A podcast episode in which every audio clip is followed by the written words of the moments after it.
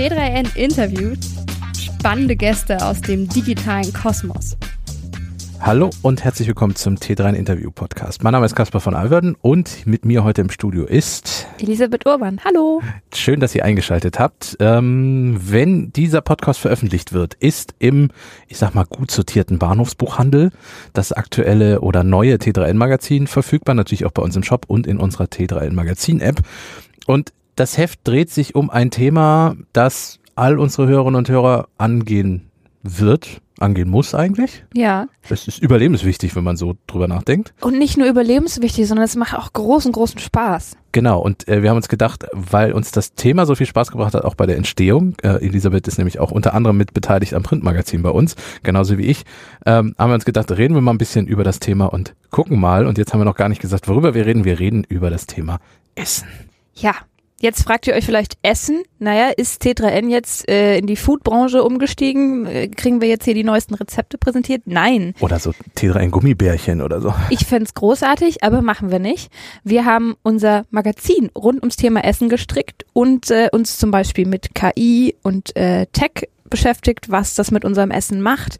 Aber auch so die Frage bearbeitet, Arbeitsalltag ist stressig, ähm, wie essen wir, welche Trends gibt's, Elon Musk nimmt irgendwelche Abnehmspritzen.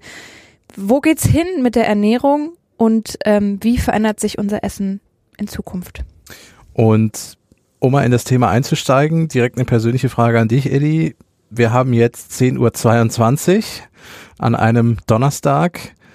Was hast du schon gegessen und hattest du dir Zeit genommen für das Essen?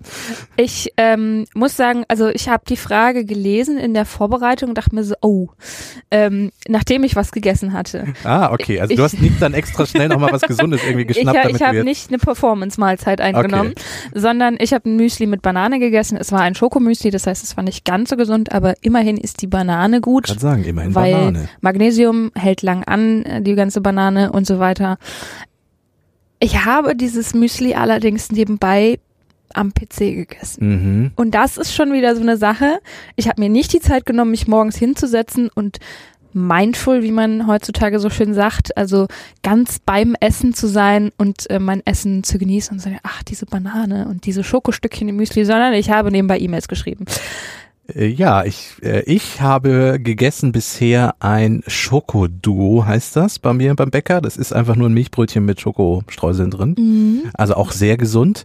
Aber es, es klingt sehr lecker. Es ist auch leider lecker. Es ist halt, also kalorientechnisch und nährwerttechnisch jetzt nicht das allerbeste. Und auch ich habe das gegessen, während ich, also ich hab's immerhin, mit, ich bin mit dem Fahrrad immerhin hier. Man muss allerdings auch dazu sagen, heute streiken wieder Bus und Bahn.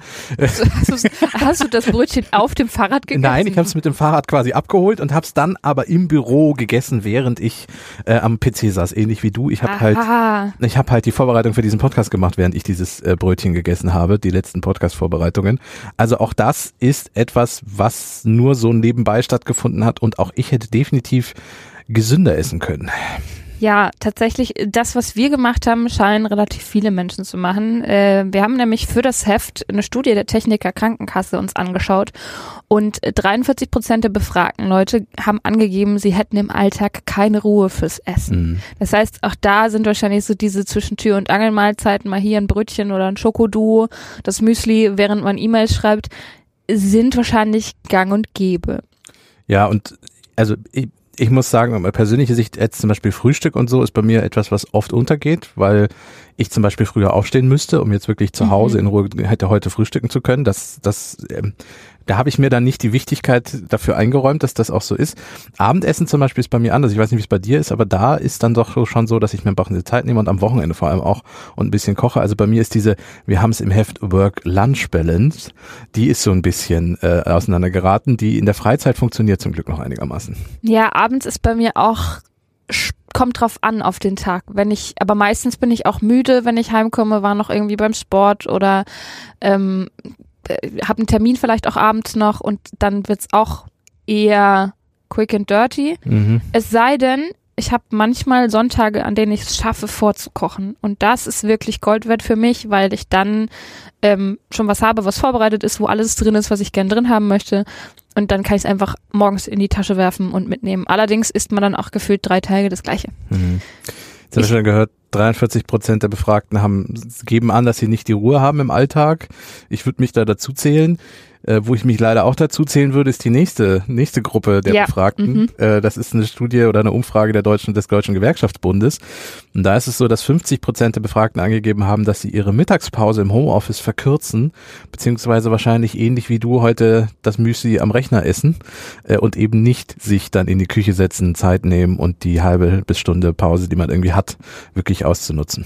Und im Homeoffice ist es auch so einfach, gerade wenn man alleine im Homeoffice ist, Ja. dann ähm, hat man niemanden, der einen fragt so, ey, gehen wir jetzt was essen holen oder sowas, was wie das im Büro vielleicht passiert, oder Ja. gehen wir in die Kantine, wenn man eine hat, sondern man sitzt da alleine für sich und irgendwie zu, so richtig zum Kochen reicht die Zeit nicht und dann Meetings und hier und da und naja, dann geht das gern mal unter. Was paradox ist, weil eigentlich, äh, zumindest hat das eine Studie von 2019 gezeigt, ähm, die damals Neste durchgeführt hat, eigentlich will jede und jeder Dritte durchs richtige Essen das Beste aus sich rausholen.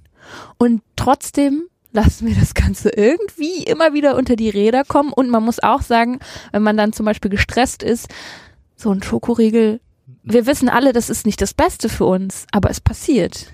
Dinge passieren. Dinge passieren und man muss ja auch sagen, gerade, also gut, jetzt haben wir zwei das große Glück. Ich habe gestern auch wieder eine, eine große Debatte im Netz gesehen über das Thema Homeoffice und sowas wie Vier-Tage-Woche und Work-Life-Balance, dass man, dass man solche Dinge ja in manchen Berufen deutlich besser machen kann, als man das in anderen machen kann. Ähm, also zum Also aufs Beispiel. Essen zu achten, meinst du? Jetzt, also jetzt Homeoffice zum Beispiel, Mhm. ähm, da kann ich ja auch viel besser aufs Essen achten, weil ich ja, also theoretisch, wir sehen ja 50 Prozent tun's nicht, Mhm. Ähm, aber theoretisch, weil ich ja zu Hause dann die Möglichkeit hätte, alles dafür irgendwie mir äh, zu besorgen und einzukaufen und zu kochen. Ja, Es ähm, gibt aber auch Branchen, die zum Beispiel ja überhaupt kein Homeoffice machen können, nicht zu Hause essen können, die auf eine Kantine angewiesen sind oder die gar keine Versorgung um sich rum haben, weil sie zum Beispiel ganz oft draußen arbeiten oder hauptsächlich draußen arbeiten. wo, Äh, wobei so eine so eine Kantine kann ja auch ein Glücksfall sein. Das haben wir in unserer Titelgeschichte auch gesehen. ja, Ähm, wir haben nämlich für die Titelgeschichte mit Expertinnen und Experten gesprochen, mit Leuten, die einen stressigen Arbeitsalltag haben und mit einem äh, Kantinenbetreibenden, also mit einem ähm, Verantwortlichen für eine Betriebsgastronomie, der täglich 100 Leute, mehrere hundert Leute da durchschleust und sagt, was ist uns eigentlich wichtig, wenn wir äh, Essen für so viele Menschen zu, zubereiten. Ähm, und eine Kantine kann, wenn sie richtig gemacht ist und man nicht denkt, oh, mh, die Soße von gestern ist die Suppe von heute. Ähm, nur ein bisschen verdünnt. richtig. Wenn so eine Kantine gut gemacht ist, kann das auch ein sehr, sehr cooles Benefit sein, was äh, ArbeitgeberInnen ähm, auch zur Verfügung stellen sollten, weil sie damit auch was für die Leistung in ihren Teams tun können. Ja, da sind wir ja auch beim berühmten Obstkorb, der ganz oft in Bewerbung irgendwie drinsteht. Das ist ja Mhm. auch etwas, was das Thema Essen in, im Berufsalltag irgendwie betrifft. Ähm, aber ja, es gibt viele Firmen, die zum Beispiel einmal die Woche so einen Teamlunch veranstalten, was natürlich eine ganz starke Auswirkung auf das Team hat. Da geht es natürlich nicht nur ums Essen, sondern geht es auch um Teamfindung, um Kommunikation, um all solche Dinge und äh, auch als Benefit muss man das ja auch verstehen, weil viele Firmen ja, Stichwort Fachkräftemangel, sich ein bisschen überlegen sollten, wie sie Mitarbeiterinnen und Mitarbeiter irgendwie motivieren, auch mal ins Büro zu kommen. Da reicht es nicht zu sagen, hier, hier liegt eine Banane, Mhm. kannst du essen und wir kaufen noch ein, zwei Scheiben Brot. Da muss vielleicht manchmal ein bisschen was Größeres her. Ja, und auch den, den Raum zu schaffen. Es gibt tatsächlich auch dazu Studien. Ähm, äh, und eine Studie, die haben mit Feuerwehrleuten gearbeitet ähm, und haben ge- gezeigt, dass wenn man regelmäßige Team Lunches macht, also wo wirklich die Leute zusammenkommen und Zeit haben, miteinander zu essen, dass die Teamleistung dann auch steigt. Ja. Also das ist wirklich was, ähm, klingt erstmal nach einer Mehrausgabe und mehr Zeitausgabe für ArbeitgeberInnen, aber könnte sich lohnen. Ähm, das ist unser Einstiegsartikel in den Schwerpunkt. Und dann Mhm. haben wir uns natürlich mit vielen anderen Dingen noch beschäftigt, die rund um das Thema Essen und Digitalisierung irgendwie sind. Und eines, das ist ein Thema, um das man nicht rum herumkommt, ist natürlich das Thema KI. KI und in dem Fall mit dem Fokus darauf, gegen Lebensmittelverschwendung eingesetzt zu werden. Ich habe vor Jahren schon inzwischen mal zwei Gründer von einem Startup kennengelernt, die noch lange vor dem KI-Boom anfingen, ähm, Verschwendung von Bäckern irgendwie, also dass die abends nicht so viel Brötchen wegschmeißen müssen. Dieses Startup wollte das irgendwie verhindern. Okay, dann erzähl doch mal, wie das funktionieren soll. Die haben, und das war damals ein großes Stichwort, eigentlich, wenn man so ein bisschen zurückblickt, ist das auch sehr stark mit dem Thema KI verbunden, hieß da noch nicht so, äh, das Thema Big Data. Mhm. Die haben sich nämlich überlegt, wir sammeln unglaublich viele Daten, die rund um so Brötchengeschichten irgendwie zu tun haben. Da gibt es erstmal sehr einleuchtende Daten wie historische Verkaufsdaten. Wann habt ihr denn welche Brötchen wie viel verkauft? Das ist ein Punkt. Aber die wollten auch ganz, oder haben auch, weil das Startup hat sich dann auch zu einer Firma entwickelt, haben auch ganz aktuelle Daten mit einfließen lassen, zum Beispiel sowas wie das Wetter, sowas wie die aktuelle Verkehrslage, sowas wie ein Streik ist da zum Beispiel jetzt mit reingeflossen mhm. in die mhm. Daten. Und dieses riesige Modell, dieser Algorithmus hat dann wahrscheinlich in der Art, also es hat, wird etwas mit künstlicher Intelligenz zu tun haben, die dann sehr viel lernt und am Ende was ausspuckt, am Ende eine Prognose ausgespuckt ähm, und hat dem Bäcker gesagt, dieses Mal, heute musst du so und so viel von diesem Brötchen backen. Und das ist dann viel näher dran an dem, was bisher so ein Bauchgefühl von dem Bäcker irgendwie hatte, ähm, weil zum Beispiel, wenn es regnet, hat sich dann festgestellt, historische Daten, dann kommen weniger Leute, da muss man davon weniger machen und so. Und dieses Startup, das hat ganz viel damit reingebracht und so ähnlich funktionieren auch diese neueren KI-Ideen. Mhm. Wir haben das ja selber auch ähm, gemerkt. Äh, wir waren neulich essen beim Italiener um die Ecke mhm. und da war Streik. Und äh, die Besitzerin, ähm, die dann äh, uns quasi ähm, bedient hat und, und das Essen gebracht hat und mit uns gequatscht hat, meinte auch, es sind so wenig Leute da. Normalerweise kriegt man da auch echt schwierig einen Platz. Ja. Und wir waren wirklich, ich glaube, es waren noch drei andere Tische besetzt. Der Laden ist nicht groß, aber wir haben easy einen Platz bekommen und es war nicht viel los. Und sie meinte, das liegt daran, weil gestreikt wird gerade und ja. die haben sicherlich sehr viel weniger verkauft an dem Tag. Genau. Und, und das kann sich natürlich jemand auch gut ausdenken, der in der Branche ist und der einen Laden besitzt, der wird schon ungefähr die Dinge im Kopf haben. Aber so eine KI kann das vielleicht auch einfach abnehmen. Das ist, ein, ist eine mentale Last, die man im Hinterkopf haben muss, vielleicht noch als Ladenbesitzer plus, die dann einfach abgenommen wird. Plus viel mehr ja mit einfließen lassen. Ja. Also ähm, wirklich, aber Big Data ist ja wirklich eine, eine, Big Data ist ja wirklich, da ist ja der Fokus auf Big. Also da sind ja Tausende an Daten, die dann da reinfließen und am Ende fällt da eine Prognose raus. Die muss natürlich auch nicht immer stimmen, aber wenn, wenn es an mehr Tagen geschafft wird, näher an dem dran zu sein, was wirklich verkauft wird, ist das natürlich ein Erfolg. Auch in die andere Richtung. Wie oft kommt man irgendwie zum Bäcker und ist enttäuscht, weil das Lieblingsstück Kuchen irgendwie weg ist, weil der Bäcker dachte, er muss nicht so viele davon machen und dann ist nach zwei Stunden schon alles ausverkauft. Also auch in die Richtung funktioniert das natürlich. Mhm. Ja. Es gibt noch äh, andere Einsatzgebiete für KI und genau. da geht es zum Beispiel auch um Tierleid. Richtig, das ist das, was in dem Artikel auch erwähnt wird. Dieser Bäcker ist eine Anekdote von mir aus der Vergangenheit. Äh, in dem Artikel geht es um eine KI, die ähm, Fotos von durchleuchteten Eiern macht. Also da werden, werden äh, Lichter hinter Eier, also die fahren an so einer Lampe vorbei und dann werden Fotos gemacht. Und die KI kann anhand dieser Fotos sehen, ob die Eier zum Beispiel befruchtet sind oder nicht und kann befruchtete Eier dann direkt schon aussortieren. Das Problem ist ja ganz oft, äh, ähm, dass man solche Eier nicht drin haben möchte, ähm, weil äh, man, in, man möchte ein unbefruchtetes Ei einfach haben, weil man das essen möchte. Man möchte nicht, dass da ein Küken drin steckt. Richtig. Und man darf in Deutschland äh, tatsächlich ja auch keine Küken mehr töten, also dieses, Richtig, dieses, dieses Kükenschreddern. Kükenschreddern, genau. Ähm, ja. Das ist seit 2022 verboten. Ja. Ähm, und in diesen Fällen wird halt KI eingesetzt und das, das beleuchtet der Artikel, wo, wo, wo ist das sinnvoll, was gibt es noch, da gibt es noch verschiedene andere Einsatzgebiete. Wie sieht das aus, was kann man da so machen? Spannend, weil eigentlich das, was bei uns letztendlich auf dem Teller landet, sich vielleicht nicht unbedingt durch KI verändert äh, in dem Moment, aber der Weg dahin ja. Wird gestaltet. Und ich finde es auch schön, weil das mal ein wirklich handfeste Einsatzgebiet irgendwie von KI ist, wo ich es auch sinnvoll finde. Wie oft sehen wir irgendwie, da reden wir auch regelmäßig in, unserem anderen Format äh, Catch-up drüber, ähm, mittwochs, äh, wie oft sehen wir irgendwelche KI-Einsätze, wo wir so denken, ja, okay, muss das jetzt die siebte App sein, die mir ein PDF zusammenfasst äh, und es gibt ein bisschen mehr als einfach nur irgendwelche Bilderchen zu generieren. Ähm, wenn man das wirklich durchdacht einsetzt, dann können solche KIs auch einen sinnvollen, sinnvollen Zweck erfüllen. Mhm. Und ich fand das, ich fand das äh, mal sehr spannend. Ich war mal auf einem Podium und da hat eine Teilnehmende ähm, gesagt, Kalorien sind die teuerste Währung dieses äh, dieses Globus, auf dem wir leben, dieser Welt, auf die, der wir leben, weil ähm, wenn du nichts zu beißen hast, Ja. dann hilft dir dein Geld alles nichts mehr und dass man die Frage, wie die Menschheit mit Nahrung versorgt werden kann, technisch angeht, ist, glaube ich, eine der sinnvollsten Dinge, die man überhaupt machen kann. So viel zu KI. Ich habe äh, der Teil, den ich geschrieben habe für den Schwerpunkt, ist ein Artikel über autonome Supermärkte. Ja, du warst mal wieder, ähm, Kasper wird bei uns intern auch Mr. Selbstversuch genannt. Du warst mal wieder unterwegs. Ich war shoppen. Äh, man, man denkt jetzt bei autonomem Supermarkt immer direkt, äh, also bei mir ging es so an Amazon Go. Das ist in Amerika und ich glaube auch in, in äh, England ein ähm, Supermarktformat, wo man einfach reingeht, sich die Sachen in sein Körbchen packt und dann einfach aus dem Laden rausmarschiert. Ohne dass man irgend, also ich kenne nur diese Selbstbedienungskassen bisher. Genau, das ist, das ist auch eine Form von autonomer Supermarkt. Amazon Go ist halt quasi die, die Endstufe, die wirklich autonomste Stufe.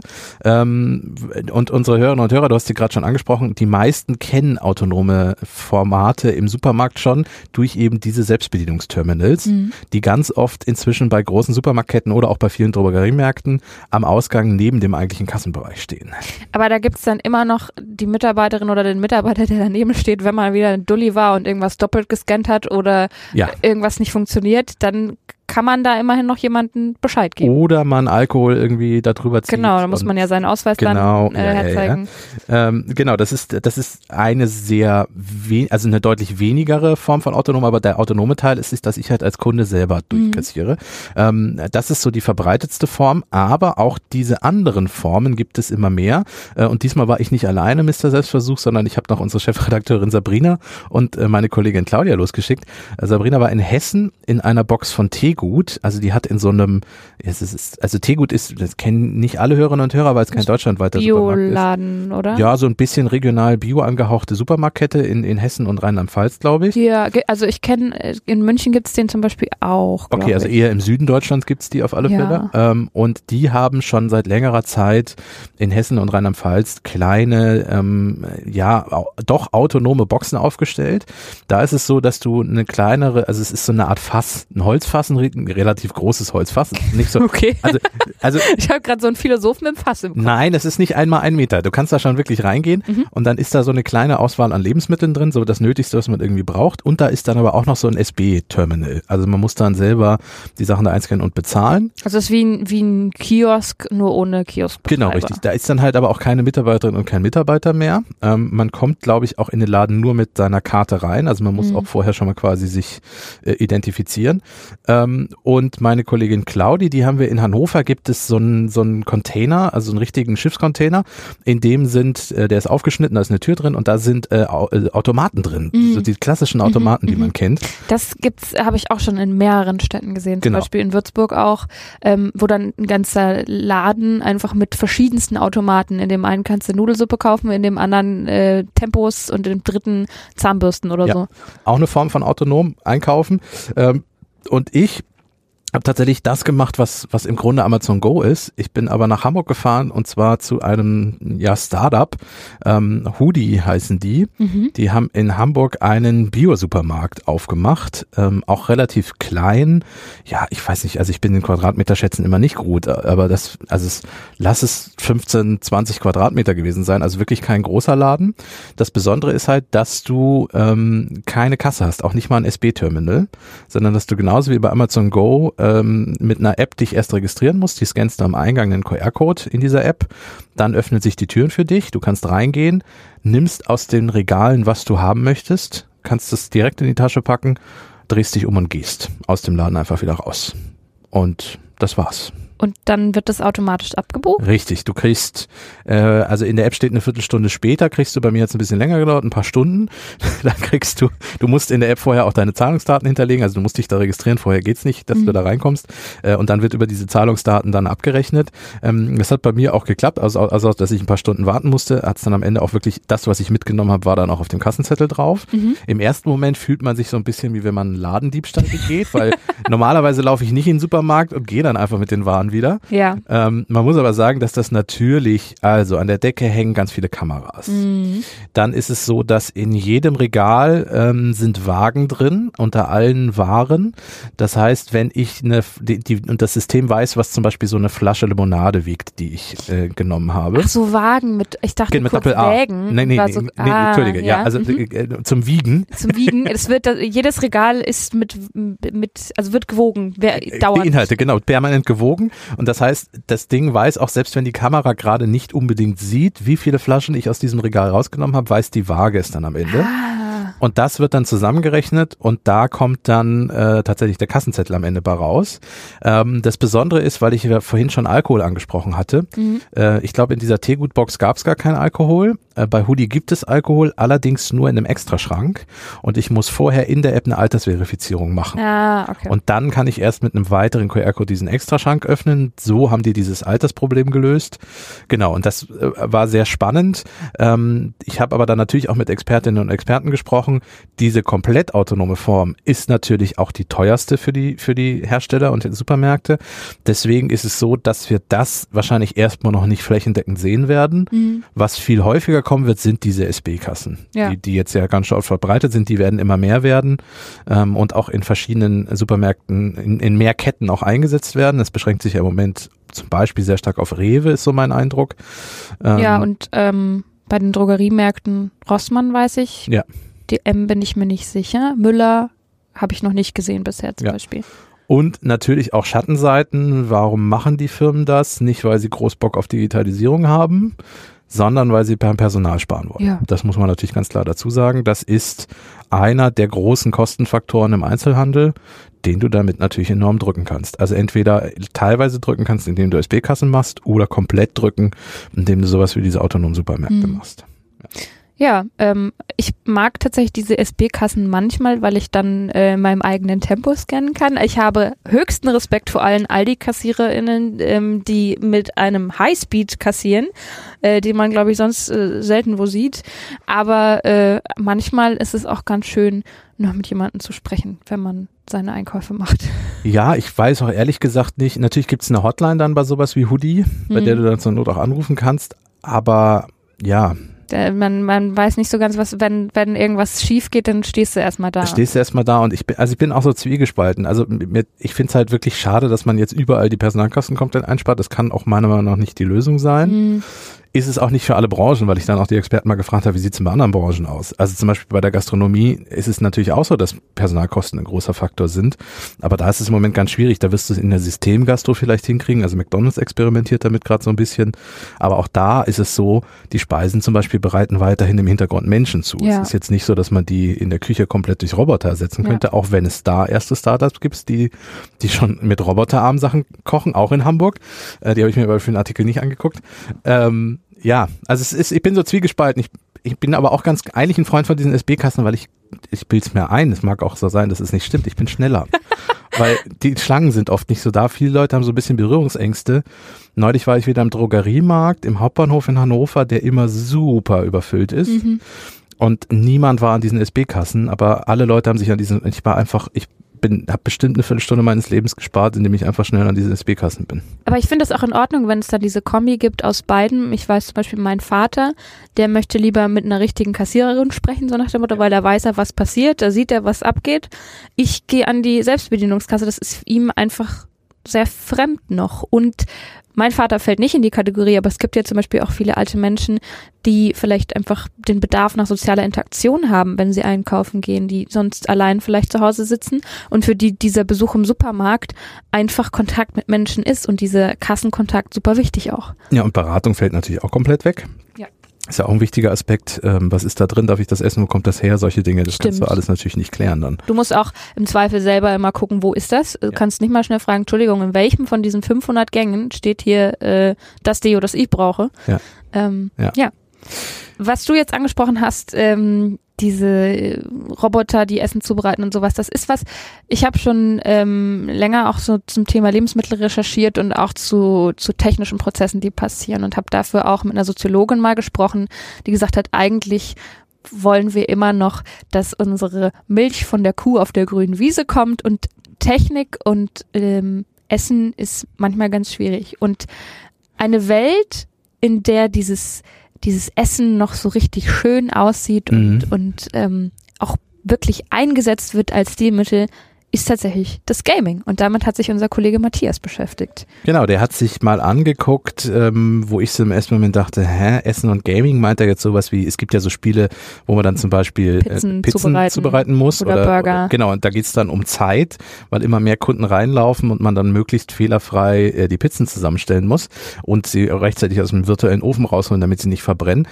Nee, es ging, ihm- ging ihm tatsächlich um andere Spiele. Solche Spiele gibt's natürlich auch, aber ihm ging es auch um Spiele, wo Essen ähm, oft so als im ersten Moment Nebensächlichkeit eingesetzt wird. Zum Beispiel gibt's äh, in Zelda die Möglichkeit, nach richtigen Rezepten, nämlich 130 Rezepten, äh, Dinge zu kochen. Also Sa Zutaten, die man in dieser Spielwelt findet, zum Beispiel Pilze oder solche Sachen, ähm, Frösche auch, äh, dass, man- dass man die Fische. einsammelt, Fische, genau, dass man die einsammelt und dann äh, 130 vordefinierte Rezepte nachkochen kann und dann am Ende zum Beispiel Tränke dabei rumkommen, ähm, wo die dann die Gesundheit regener- regenerieren nach einem Kampf oder dass man besondere Fähigkeiten durch Tränke erlangt und solche Dinge.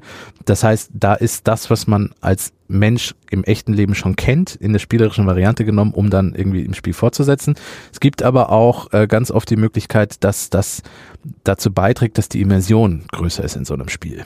Erklär mal kurz, was das mit der Immersion zu tun hat. Was, was ist das nochmal? Mm, Immersion heißt, dass man möglichst in eine real, also in eine Welt reingezogen wird, die ähm, für einen so viel Sinn ergibt, dass man sich da wirklich, also ich sag mal drin verliert. Also ähm, wenn du die, eine realistische Welt nachzeichnen möchtest, ist natürlich sowas wie Essen ein ganz wichtiger Punkt, weil wir haben ja gerade schon angefangen, den Podcast mit, das ist ein Thema, was uns alle interessiert. Wir müssen alle essen. Ich weiß, dass es gibt Menschen gibt, für die das einfach nur Nahrungsaufnahme ist. Oft auch lästig. Ich weiß aber auch, dass es für ganz viele Menschen sehr viel mehr ist, Genuss und alle möglichen Dinge. Genau. Du hast dir gerade auf die Brust geschlagen. Es, es hat was, ja, es hat was mit, ähm, für viele Menschen, glaube ich, ist es auch so ein Herzensthema, ne? So die Mhm. Erinnerungen, die man hat an gute Gespräche, die beim Essen stattgefunden haben, an Mamas äh, Bolognese oder wie auch immer. genau, die richtigen Rezepte, Oma und so. Ähm, ja, aber ich denke zum Beispiel an das Spiel Subnautica, das kommt jetzt in den Text nicht vor, aber da ist es so, dass du, das ist ein Überlebensspiel. Also du landest auf einem fremden Planeten mit nichts, ähm, weil deine Rettungskapsel quasi kaputt ist und du musst dann mit einem mit einem Werkzeug anfangen, dir Dinge wieder aufzubauen und Stück für Stück bis du am Ende dann äh, dir dein eigenes Raumschiff baust und wieder wegzukommen von diesem Planeten. Und es gibt zwei verschiedene Modi. Es gibt einmal den, wo du hauptsächlich die Geschichte irgendwie verfolgst und es gibt aber noch den Survival-Modus, wo du dann auch essen und trinken musst und wo du auch immer wieder essen und trinken musst und wo du Sonst- auch so eine Anzeige hast, weil sonst verdurstest oder verhungerst du irgendwann.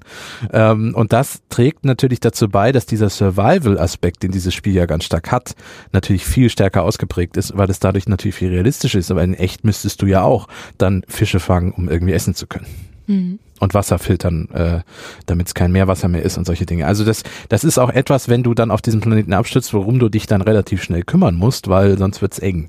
So. Also es gibt Spiele, bei denen ähm, man einfach, um überleben zu können, essen muss. Ja. Und dann gibt es Spiele wie Zelda zum Beispiel, wo der Held Link, das fand ich super witzig irgendwie, wenn er so ein besonders scharfes Curry isst, dann hält das länger in der Kälte aus. Genau. Das fand ich irgendwie sehr, sehr schön gedacht. Ah, genau, das äh, in dem Artikel kommt natürlich noch deutlich mehr drin vor, aber das ähm, ist ein Aspekt, der mir inzwischen einleuchtet, wo ich am Anfang so kurz herdachte. Ähm, ein Aspekt, der mir, ein weiterer Artikel, den, den du geschrieben hast, wo mir sehr viel mehr direkt einleuchtete, weil wir hier im Office so ein kleines Spiel fast schon inzwischen haben. Ähm, das, es geht ums Thema Influencer Food Brands.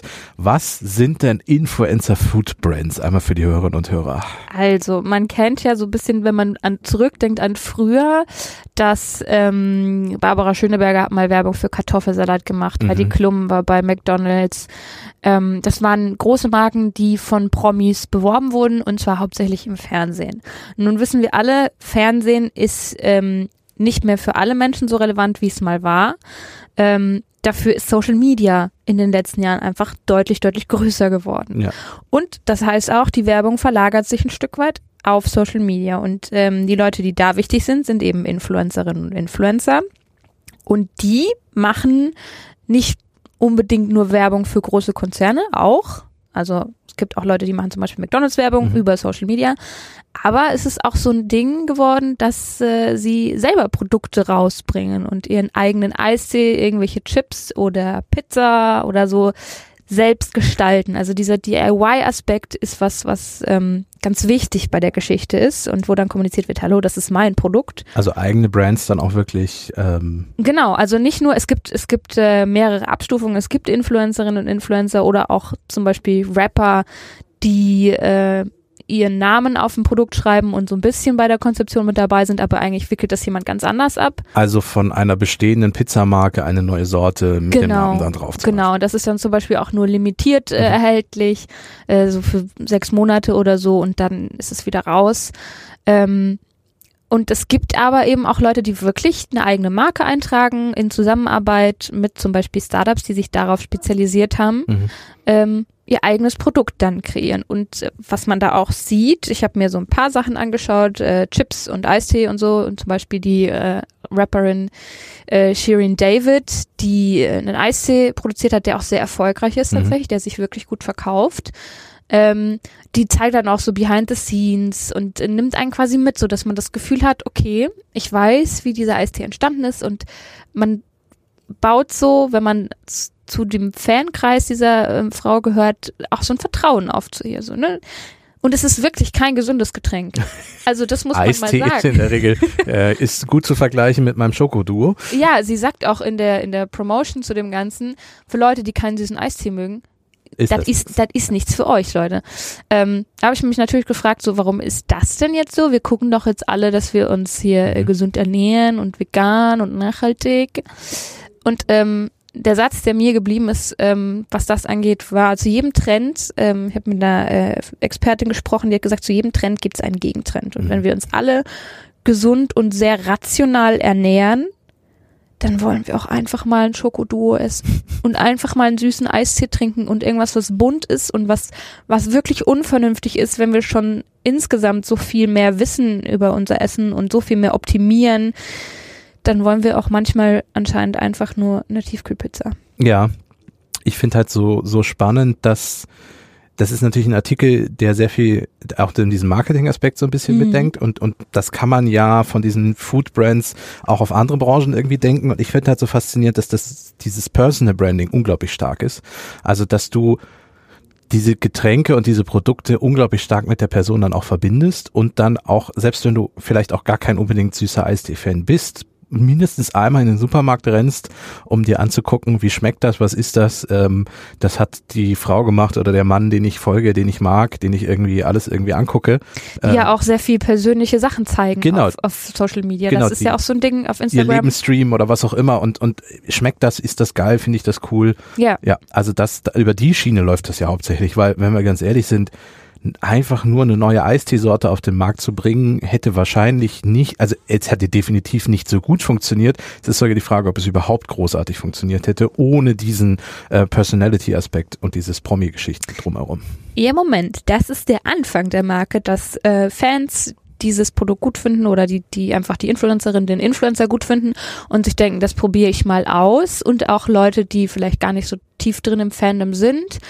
Ähm, das ist aber wie bei den meisten Marken sind die so aufgestellt, dass die später auch, und da habe ich auch wieder mit einem Experten gesprochen, ähm, entkoppelt werden Mhm. könnten. Also mir ist da zum Beispiel die, YouTube die YouTuberin Sallys Welt ganz groß im Gedächtnis geblieben. Die macht Backvideos ähm, und hat ein, ein riesiges Produktimperium mittlerweile aufgebaut, was man auch bei vielen ähm, Supermärkten im Regal neben Dr. Oetker finden kann. Jetzt zum Beispiel sind so pink verpackte Produkte, steht dann Sallys Welt drauf und dann ist es irgendeine Vanillepaste, Lebensmittelfarbe, was auch immer.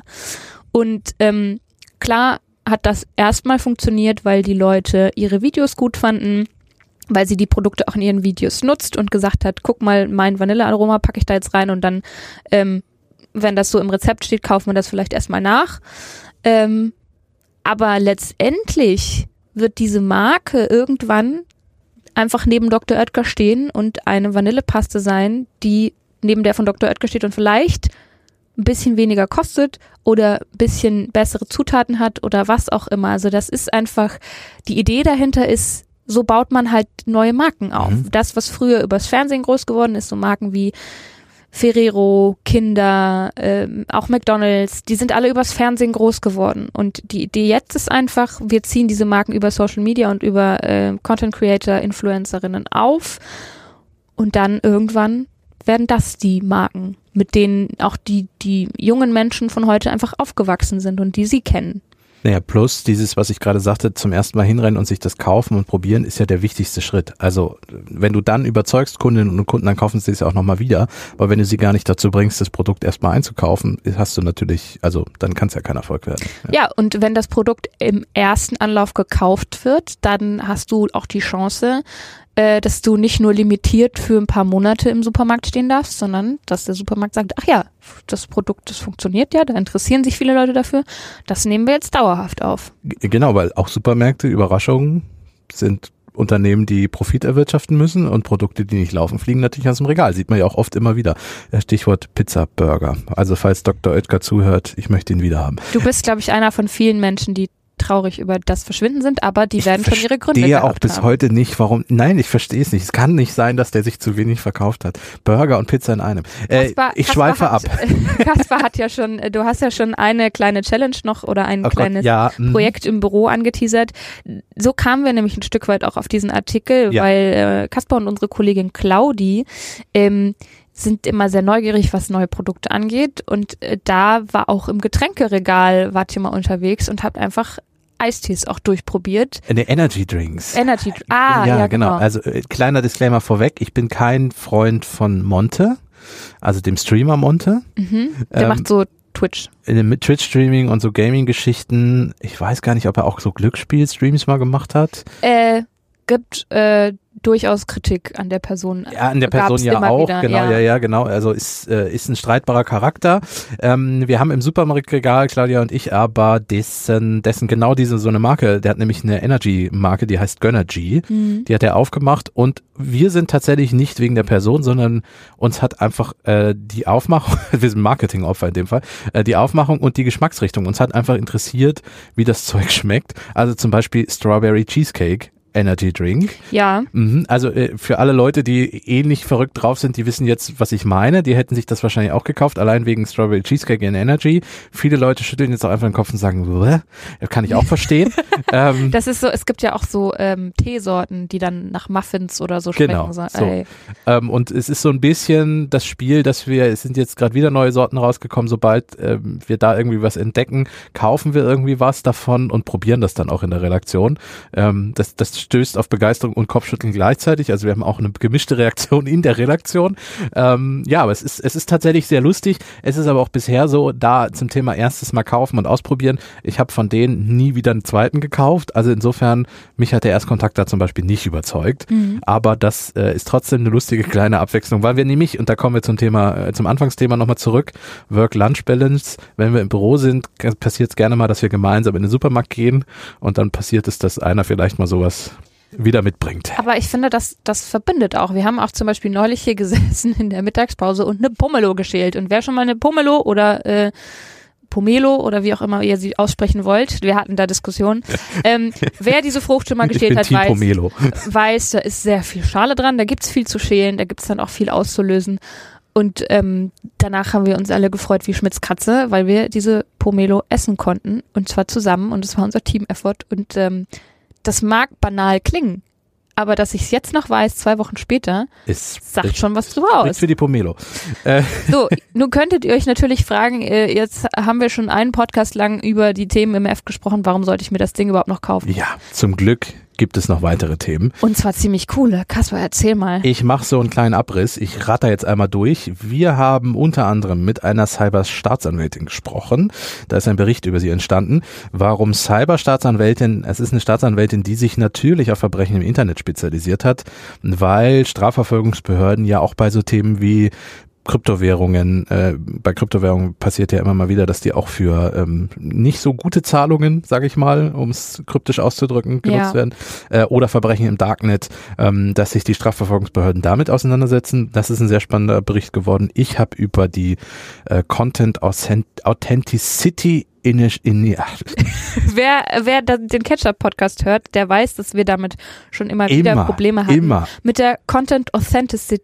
Ja, genau. Ihr wisst, was Es, wir das meinen. kann man nicht aussprechen. Content Authentizitätsinitiative zu Deutsch. Dankeschön, So Dankeschön. nämlich. Mein Gott. Inhaltsauthentizitätsinitiative. Ich muss den Macherinnen und Macher dieser Initiative einmal schreiben, dass das für Audio nicht geeignet ist, was sie da gemacht Vor haben. allem Wollen Sie- Authenticity ist ja alleine nicht schwierig. Nee. Aber die Kombi. Und, aber in, in, in, in, egal. Sag Ähm, doch einfach, worum es geht. Sie wollen auch erstmal noch nicht Audio, später wird aber Audio auch ein Punkt. Und zwar geht es darum, dass wir, ja, wir haben ja schon ganz viel über KI gesprochen vorhin, ähm, dass es ja so ist, dass man immer weniger im Internet ein Bild zum Beispiel vertrauen kann. Eigentlich kann man einem Bild ja schon spätestens seit Photoshop auch überhaupt nicht mehr vertrauen, weil Bilder sind manipulativ, können manipuliert werden ähm, oder auch einfach zum Beispiel zu einem ganz anderen Zeitpunkt verschickt werden. Das ist jetzt zum Beispiel ganz oft beim Ukraine-Krieg so gewesen oder auch immer noch so, dass man irgendwelche Bilder in sozialen Netzwerken findet, stellt sich raus, die sind aus einem ganz anderen Konflikt oder schon viel älter äh, oder zeigen gar nicht den Ort, der da irgendwie beschrieben ist und solche Dinge.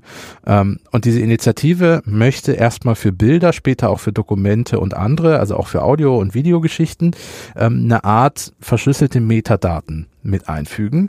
Ähm, und diese Metadaten kannst du jederzeit überprüfen. Da ist dann so ein kleines CR-Logo oben drauf, da kannst du draufklicken, dann werden dir diese Metadaten angezeigt und dann kannst du sehen, wo ist das Foto geschossen worden, von wem, wie ist es bearbeitet worden, ist es zum Beispiel zugeschnitten worden, ist, ist solche Dinge und hat es vielleicht eine KI erstellt oder nicht.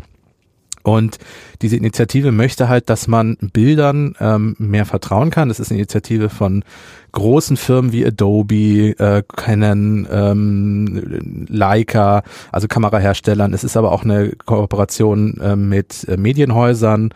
Äh, die DPA ist mit dabei, ähm, die New York Times ist mit dabei. Äh, es ist auch eine Kooperation, die später dann auch mit sozialen Netzwerken zusammenarbeiten soll. Ähm, und äh, ChatGPT zum Beispiel, beziehungsweise DALI, deren Bild-KI, äh, OpenAI, die Firma dahinter, die ist jetzt auch Teil dieser Initiative. Ähm, jetzt ist es so, dass man natürlich trotzdem, das ist auch immer wieder so ein Argument, was man dagegen hört, ja, aber ich kann ja trotzdem noch einen Screenshot davon machen, dann sind diese Metadaten ja weg. Ähm, ja, darum geht es nicht. Es geht darum, dass Bilder, die diese Metadaten hat, dass man denen dann mehr vertrauen kann als Bildern ohne. Und das ist ganz spannend und ich habe mal darüber geschrieben, was das so ist, wie das funktioniert und wer da alles dahinter steckt. Mhm. Unsere Kollegin Claudia, da haben wir uns kurz gefragt, als sie recherchiert hat, ob sie künftig nicht mehr selber in Meetings kommen möchte, Ja, sondern einen Avatar von sich dahin schicken will. Sie hat nämlich über digitale Zwillinge geschrieben und auch über jemanden, der das schon macht. Also das fand ich sehr, sehr spannend, das zu lesen. Ja, äh, äh, ich äh, lest mal rein. Ähm, vielleicht ist das ja auch für alle spannend, die das in Zukunft dann auch mal. Also vielleicht gehöre ich dazu, weiß ich noch nicht. Mal gucken. Wir haben außerdem, finde ich sehr, sehr wichtig, einen Artikel über Fehlerkultur. Ähm, wie funktioniert eine gute Fehlerkultur? Warum brauchen wir das überhaupt? Was ist das? Ja. Ähm, und ähm, ja, wie kann man sie fördern in einem Unternehmen? Wie kann man sagen, uns ist Förder, wir, wir wollen das, ähm, wir sehen ein, dass da ein Need besteht. Wie machen wir das denn? Es Dann- geht, ja, Äh, Mitarbeiterbeteiligung haben wir noch äh, besprochen in einem Artikel, auch sehr spannend. Ähm, und zwar gerade nicht, für Startups. genau nicht im Sinne von, die dürfen sich melden und auch was sagen, sondern im Sinne von, mh, die können Firmenanteile bekommen und werden dann auch am Gewinn beteiligt. Ähm, das war bisher rechtlich immer so ein bisschen schwierig oder kompliziert und es gibt jetzt gerade ein ganz neues Gesetz, das das ändert und der Artikel er- erklärt, was sich ändert, wie sich das ändert und wie man seine Mitarbeiterinnen und Mitarbeiter beteiligen kann. Für alle, die in dieser Welt sind, ähm, ESOP ASAP ist das Stichwort. Ja, dazu. ist schön, wunderschöne Ab Abkürzung. Ja, ähm, also ich aber finde es griffig. ja. ja, def- also ESOP, ja, ESOP ist eine fürchterliche Abkürzung, aber ja. Griffig sind auch unsere Marketing-Trends. Da hat nämlich meine Kollegin Stella Sophie Wojcik nachgefragt. Äh, wie sieht's aus? Was erwartet uns dieses Jahr mit dem Cookie aus? Ganz viel KI. Äh, wer, gucken wir alle nur noch ganz kurze Videos oder wie sieht's aus? Sie hat sich mit Expertinnen äh, und Experten unterhalten und deren Einschätzungen mal zusammengefasst, was so der heiße Scheiß im Marketing ist. Genau. Und dann ganz kurz noch drei Artikel, wie Google mit KI die Suche verändert. Da ist ja gerade ganz viel, äh, was passiert. Dann geht's um den rechtssicheren Einsatz von KI-Chatbots Oh, auch sehr Firmen. wichtig. Weil einfach so ein, ein Spoiler, einfach so ein Chatbot auf die Seite zu knallen, ist keine gute Idee. Mhm. Schwierig. Ähm, und ein letzter Artikel, den wir hier noch äh, anteasern wollen, es gibt noch mehr im Heft, ist äh, Feature Podcasts als Marketinginstrument. lohnt sich das, äh, wie muss das aussehen, damit es funktioniert und so weiter und so fort. Genau. Was ich auch noch mal kurz sagen wollte, wir haben jetzt viel übers Essen geredet, aber das ist natürlich kein Grund, den Schwerpunkt zu überblättern, weil wir haben noch ganz viel hier nicht angesprochen. Wir haben Genau, zum Beispiel richtig. mit ähm, e- einer Frau gesprochen, die Essen zum Erlebnis macht und zwar äh, damit auch Geschichten erzählt. Ja. Wir haben mit einem E-Sportler, einem ehemaligen, äh, gesprochen, wie man sich eigentlich ernährt, wenn man professionell äh, in, in der Liga spielt. Genau. Geht Äh, da immer per Pizza und Pizza Burger geht das eigentlich? die Klischees äh, wurden rausgeholt und äh, definitiv hat er auch dazu was gesagt. Wir haben aber auch äh, darüber gesprochen, Neurowissenschaft, was macht Essen mit uns, wie gewöhnen wir uns an Essen. Wir Was haben passiert im Gehirn? Ja, über- Belohnungen und solche Dinge. über Epigenetik, ne, das haben wir nämlich auch festgestellt, Essen ist für jeden anders und ähm, es gibt gerade einen ganz großen Trend dazu, dass jeder für sich rausfinden soll, was denn funktioniert, äh, damit man fit und leistungsfähig durch den Tag kommt und sich auch wohlfühlt dabei. Und lauter solche Dinge äh, erwarten euch in der neuen Ausgabe, die übrigens aussieht wie ein Pizzakarton. Ja, Passend zum Thema. genau, das Cover äh, ist ein Pizzakarton T375 Ist im, so. im gut sortierten Bahnhofsbuchhandel. Äh, ich habe es am Anfang schon erwähnt, bei uns im Shop. Verlinken wir auch in den Shownotes Genau, einfach online zu bestellen. und natürlich auch im Abo verfügbar. Damit würdet ihr uns auch einen Gefallen tun, weil ein Abo hilft uns natürlich am meisten. Ja, wir freuen uns, äh, wenn ihr Bock auf dieses Heft habt. Es ist schmackhaft, würde ich sagen.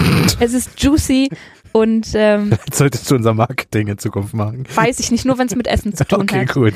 Ähm, ja, und wir hoffen, ihr habt ganz, ganz viel Spaß damit und ähm, lest mal rein. Und äh, ich kann an der Stelle vielen Dank fürs Zuhören sagen, wünsche euch eine schöne Woche und wir hören uns nächste Woche wieder. Tschüss. Tschüss.